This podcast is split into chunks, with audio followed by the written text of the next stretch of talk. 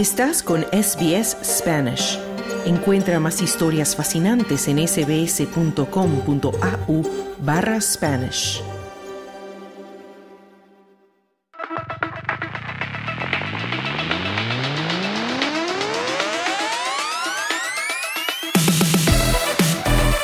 Bien, pues entramos ya de lleno en nuestro apartado de deportes con el preolímpico sudamericano. Ya tenemos algunos resultados de la jornada de hoy. La anfitriona Venezuela vencía el lunes por 1-0 a Colombia para mantener las esperanzas de clasificar a la fase final del preolímpico sudamericano hacia París 2024.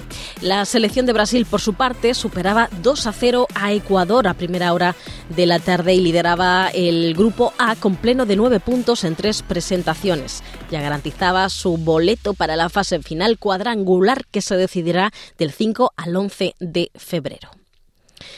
Y por otro lado, la Conmebol debe comparecer ante la justicia de Uruguay por impago de multa impuesta en el año 2022 por hacer publicidad de un sitio de apuestas no autorizado en el país, según informaron a la AFP llegados del caso.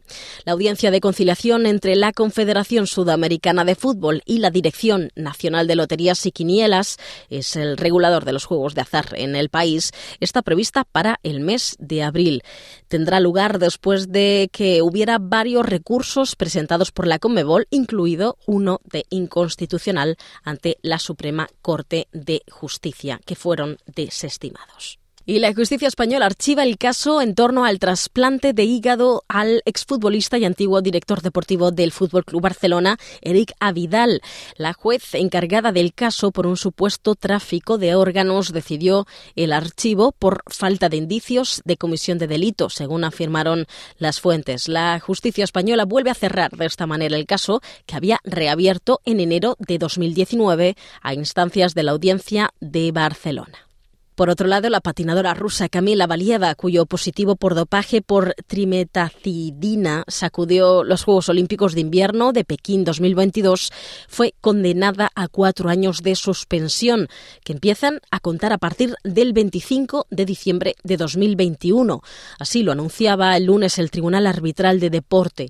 Los resultados de la joven de 17 años, que en un principio no fue sancionado por la agencia rusa antidopaje por considerar que no había cometido ninguna falta o negligencia, no contabilizarán desde la fecha en la que entra en vigor la sanción. Esta sustancia se detectó en el cuerpo de la deportista en cantidad ínfima y la propia patinadora de 15 años entonces invocó una contaminación a través de los tenedores compartido con su familia, tratado con trimetacidina, tras recibir un corazón artificial, uno de sus abuelos y persona que lleva a los entrenamientos diarios a la joven deportista. Y ayer se publicaba la clasificación de la ATP actualizada. El español Carlos Alcaraz se colocaba apenas 600 puntos de líder de la lista. El serbio Novak Djokovic tras la disputa del Abierto de Australia, ganado el domingo por el italiano Sinner, que, acerca, que se acerca al podio. Con su título en Melbourne frente a Medvedev, Sinner se coloca a 455 puntos del tenista ruso que mantiene su plaza en el podio.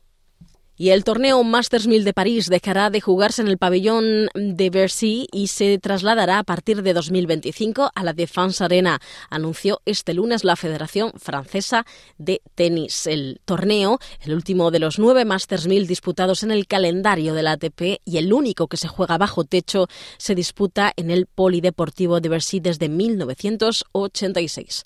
Con el cambio, los organizadores ganarán en capacidad ya que el nuevo recinto puede acoger a 23.000 espectadores por los 17.000 casi de Bercy. Y hasta aquí la información deportiva del día de hoy. Dale un like, comparte, comenta. Sigue a SBS Spanish en Facebook.